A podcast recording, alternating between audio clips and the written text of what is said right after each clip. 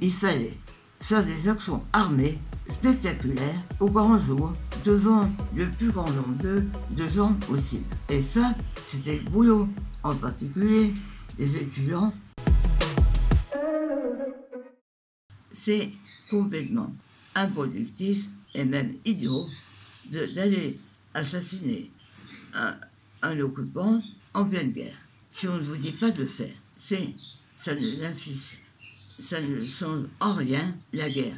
Mais on tue, on est amené à exécuter sur ordre un membre de l'armée occupante pour dire quelque chose. C'est un message, vous comprenez? Et moi, à l'époque, alors il y avait, j'essaie de résumer, en, en 43-44, c'était le, le plus fort de la guerre.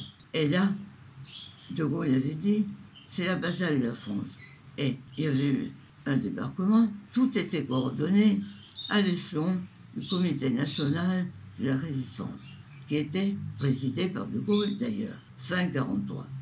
Son Moulin avait réussi à faire se rencontrer des réseaux de résistance, des groupements dont, qui politiquement, à l'origine, étaient fort différents. Mais ils défendaient la patrie, donc pourquoi pas s'unir On s'est unis était le comité national de la résistance. Et De Gaulle a accepté d'en prendre la direction. Très bien. Et il y avait un bras armé de ce CNR qui s'appelait le COMAC.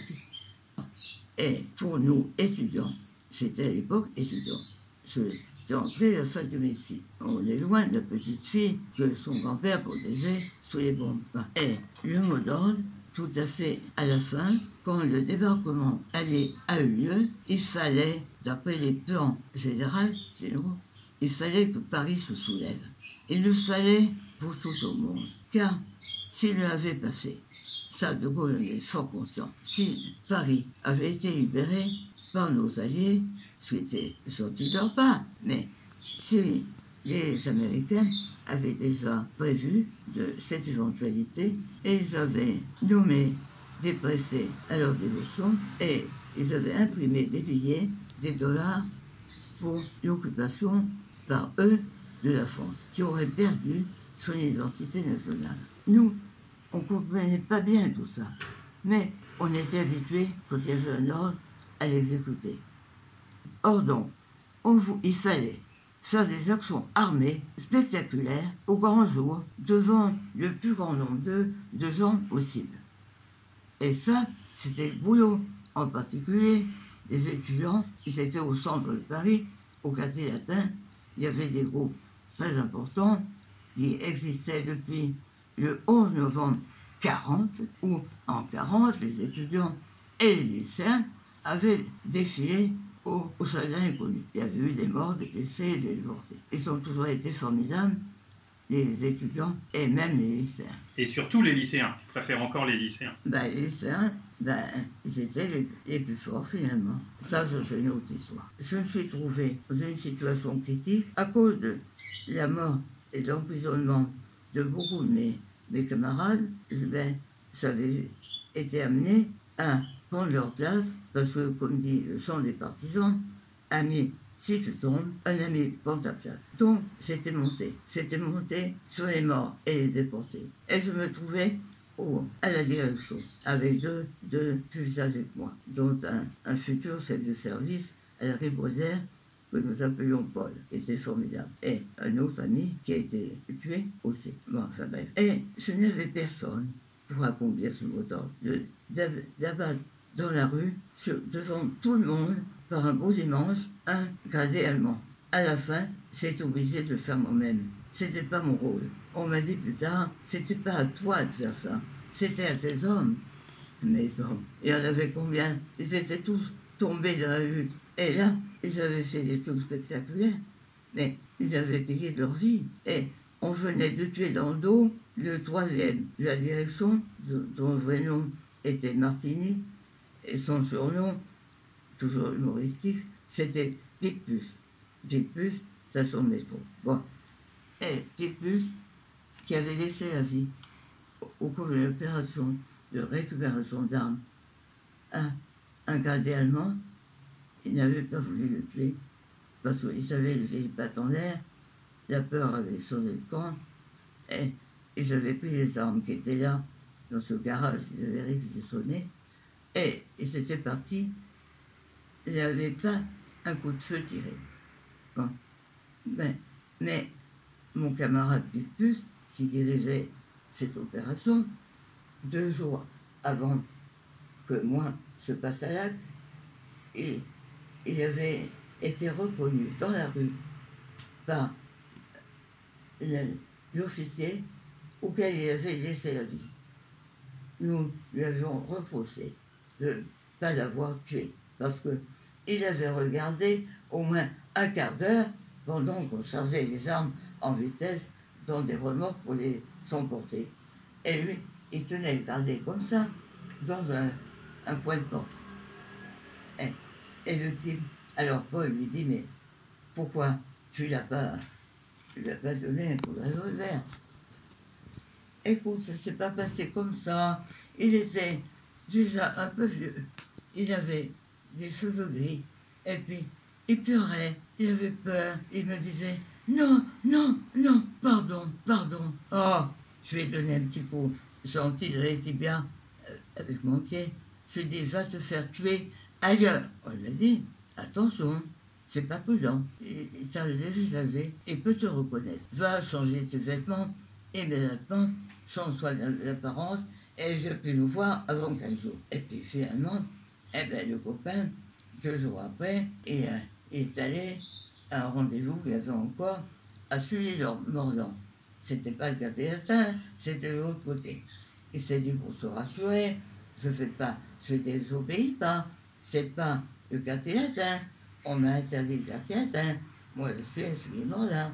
Et il faut d'aller avec ce jeune homme, il voulait adhérer. Et puis, un camion allemand et deux et trois passent sur le boulevard Henri IV. C'était un spectacle courant. Il ne fait pas attention. Mais un des autobus et autocars qui contenait des troupes s'arrête derrière, il ne voit pas le petit truc et descend un homme, nous sommes obligés de nous dire, c'était un de ceux à qui il avait servi, peut-être même celui à qui regardé si longtemps. Et ils ont tué mon copain de trois balles dans le dos, ils ont performé, perforé le, le foie, les tripes, c'était inguérissable. Et il est tombé, mais on l'a transporté à l'hôpital où il est mort deux jours après. Ben, mon, mon groupe ou plutôt ceux qui en restaient, a été démoralisé par ça. Ils aimaient beaucoup ce Picpus. Et moi aussi, je l'aimais bien. C'est un bon gars. Alors du coup, je me suis dit, il faut absolument faire un coup. On va le faire. Je vais le faire. Et il n'y a personne d'autre. C'est moi qui, qui, le fais. C'est tout. Alors, je suis parti avec ma bisquette et mon revolver, un peu à l'aventure. Mais j'ai suivi la scène et suis tombé sur un pont qui s'appelle maintenant, je ne sais quoi, il s'appelait à l'époque. La passerelle Cédar Sangor. Maintenant, quand je, vois cet homme, il avait le mérite d'être au sol à, ce moment-là, il attendait quelqu'un visiblement, et je suis arrivé avec mon vélo derrière, et il y avait une foule énorme de, de Parisiens en goguette, ils faisaient un très beau, c'était magnifique, ils se baladaient avec les enfants et leurs femmes et tout ça. Donc tout le monde l'a vu. C'est ce qu'il fallait faire pour donner le départ de solution parisienne. Et faire, faire ça, ça voulait dire bientôt il y aura solution. Levez-vous. Voilà, c'était ça mon message. Ça a été d'ailleurs très bien capté, car on m'a raconté après que dans les journaux qui paraissaient offensives, par exemple G, il y avait en manchette, euh, une jeune fille avait battu un gardien allemand le dimanche après-midi et comme commentaire, l'insurrection parisienne est proche. C'était ça que je voulais dire, mis son dé. Rien n'était laissé au hasard. Tout était organisé depuis longtemps et d'en haut par le CNR et par le COMAC, avec l'assentiment de De Gaulle et Jean Moulin, c'est lui qui a tout fait. Bon, il est mort sous la torture, on n'a jamais retrouvé son corps. Bon, il n'a pas parlé. C'était un type immense, au Moulin, qu'on ne connaît pas assez.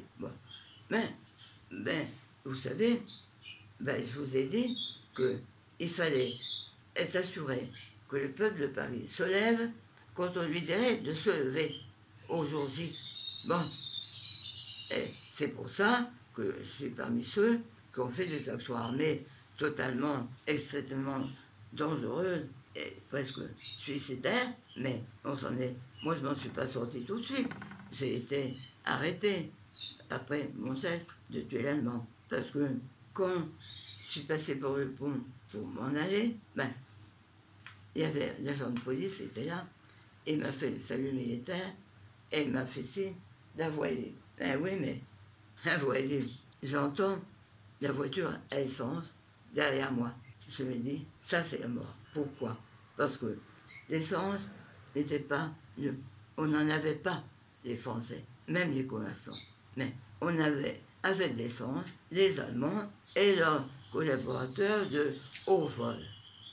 Donc, j'entends une voiture à l'essence. Derrière moi, je me dis, c'est la mort. Mais je pédale et une voiture passe sur ma roue arrière. Je suis violemment posté au sol, je suis un peu assommé. Je, suis là, les bras en croix. Mon revolver sort de, de mon, sac en douleur et tombe à côté de moi. Je l'attrape, je tourne vers ma, ma tante dans l'intention de me finir. Et je lui dis, je ne tiendrai jamais sous la torture. Mais comme lui, c'était un milicien, chef de la milice de Versailles, il se baladait ce cours-là avec sa petite amie, avec sa voiture de service. Il m'a aperçu, il s'est dit, je suis pas sorti pour chasser, mais joint faisant, je vais me le faire, voilà, et je vais toucher la prime. Car les Allemands avaient, c'est des grandes affiches dans Paris, où il y avait écrit en deux, en grosses lettres, 10 000, je sais pas quoi, francs sans doute, ou centimes, j'en sais Ça faisait, on dirait un million maintenant. Si on apportait tout vivant un terroriste, entre guillemets, comme moi. Bon, alors lui, ce mec-là, il m'a immédiatement mis une menottes, j'ai pas eu le temps de me suicider, j'ai clac, il en avait de sa boîte à gants, ça peut toujours servir, n'est-ce pas? Ça lui a servi, il m'a amené direct chez les, à la Gestapo, rue des Saussets. Là, au centre de torture de la Gestapo. Comme ça, il a reçu la prime. J'ai vu qu'on lui faisait un chèque. Bon, tant mieux pour lui. Moi, ça n'allait pas être dur pendant plus, pas combien de semaines. Ça m'a paru long. Ça me... Un mois, quoi. Un, non plus que ça. Hmm. Un mois et demi, au moins. Entre le moment où j'ai tué l'Allemand et le moment où la solution est faite. J'ai eu la chance de m'évader quand j'étais dans le convoi d'extermination qui partait en dernier en Allemagne le 15 août 1944. Les cheminots étaient déjà en grève patriotique, toute la population était déjà soulevée, mais les Allemands voulaient tuer, tuer, tuer, jusqu'au dernier moment. Bon, je devais être le 5 août. Auparavant, j'avais déjà pas été au dernier moment, ils avaient voulu me confronter à une personne qui m'avait reconnu sur photo et pouvait prouver que je n'étais pas une petite escarvelée dont je jouais le rôle, dont on avait tué le fiancé. Je disais ça. Mais il m'avait cru. Seulement là, cette personne a dit non, elle est résistante, etc. Et donnez les preuves. Alors là, il a fallu tout recommencer le procès. Mais de toute façon, il m'avait dit, on va te fusiller parce que tu as tué un homme. Ben, j'ai dit, monsieur, vous faites exactement ce que je vous ai conseillé après mon arrestation, quand j'étais en face de vous, je vous ai dit, je ne parlerai pas, d'ailleurs je ne sais rien, je ne connais personne. Point barre. Mais je vous propose, ce serait bien, demain matin, vous me fusillez, si vous êtes un homme, vous me tuez, ça c'est la loi de la guerre. Vous m'avez répondu, ah non alors, tu vas parler ma petite fille, ça ne va pas se passer comme ça. Mais maintenant, vous me dites, effectivement, vous allez me fusiller le 5. Eh bien, c'est ce que je vous avais dit. Enfin, merci monsieur de m'avoir comprise. Bon, mais après, j'étais convaincu. C'était une résistance que même je commandais à des hommes. Alors donc, il fallait se faire parler. Là, j'ai passé les 15 jours les plus terribles de toute ma vie. Je ne vous les racontais pas, car c'était racontable. Mais, et après, ils m'ont foutu dans le train du 15 août, mais là, je suis évadé. Et puis, et puis finalement, c'était reprise dans la gare même, où on m'a reconnu. Alors, c'était remis dans le, on et puis, et puis, et puis, l'insurrection a éclaté, a commencé, les gars avaient aussi les manifs de rue, et les premiers coups de feu, et dans la nuit 18 au 19, il restait dans la prison uniquement les trois condamnés à mort. Il y avait Anne-Marie, agent d'intelligence service, qui elle avait déjà 50 ans, moi j'en avais pas encore 20, et il y avait un colonel, que je ne connaissais point, qui s'appelait colonel Pampo, et qui a été tué par la suite en passant le Rhin à Colmar. Et le consul suédois, Nordling, présent à Paris, nous a sauvés par une tractation avec les Vonchotis et a dit laissez partir les trois derniers condamnés morts. Ne les tuez pas, ça soit un geste. Pourquoi il faisait ça? C'est chercher. Moi, je suis un journaliste d'investigation. J'aime bien comprendre. J'ai compris beaucoup plus tard. Ce monsieur Nordi était travaillé dans les deux dernières années de la guerre pour la CIA et pour l'intelligence service. Il a voulu sauver Anne-Marie, qui était un important agent. Il a voulu sauver Anne-Marie, il l'a fait, mais en la sauvant, il nous a sauvés, nous deux, le colonel et moi, qui n'avions aucun intérêt pour lui. Mais on a été libérés tous les trois. Alors, on est sortis et j'ai été immédiatement muté à un grade plus élevé, car je n'avais pas parlé, j'ai été conduite dignement, donc je suis montée. Et je suis montée dans le 19e à la compagnie Saint-Just. C'était ton début de commandant avec deux autres camarades. Voilà.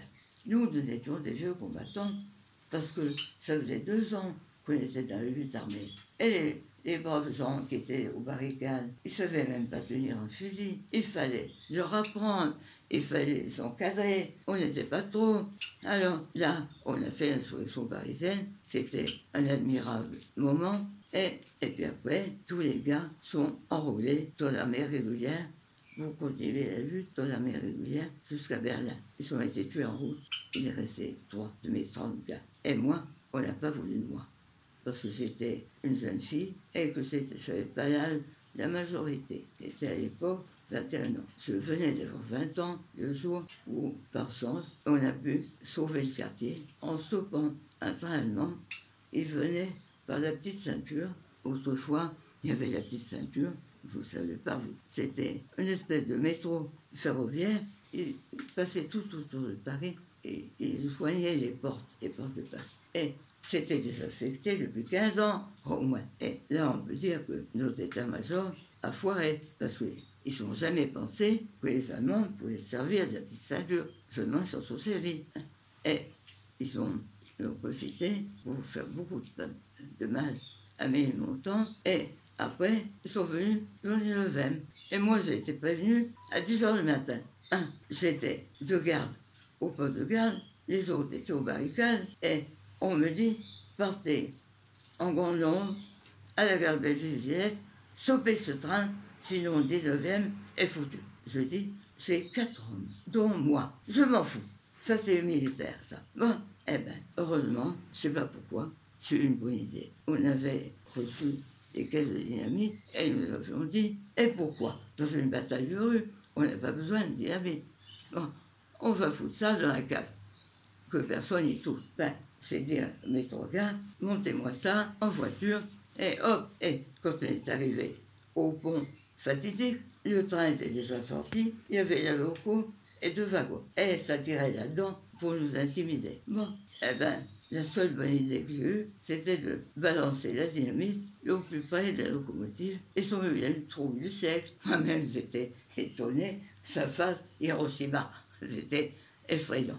Mais les locomotives étaient un peu endommagées, ils sont retirés dans le tunnel, et plus tard, avec toute la population, les agents de police, les pompiers, le maire qui avait missionné ça. Enfin, ça tournait la partie de campagne, et finalement, on a trouvé un brave finot. Il nous a détaché les locomotives, c'était son boulot, et il a enlevé les locomotives, et à ce moment-là, les Allemands sont rendus. Sans un coup de feu, sans un mort. Et c'est ça qui était chouette. On n'a pas sang, ni eux ni nous. Eux, ils n'ont pas pu, et nous, on n'a pas eu besoin. Alors, ils sont sortis, les pattes en l'air. Ils étaient 80. Voilà. Et c'est dans des neuvième, je vais dans ma rue, et tout ça, et, et s'imagine que je suis, et s'imagine, à raison, j'ai sauvé le quartier. Hmm. J'ai pas fait exprès, c'est toujours passé comme ça.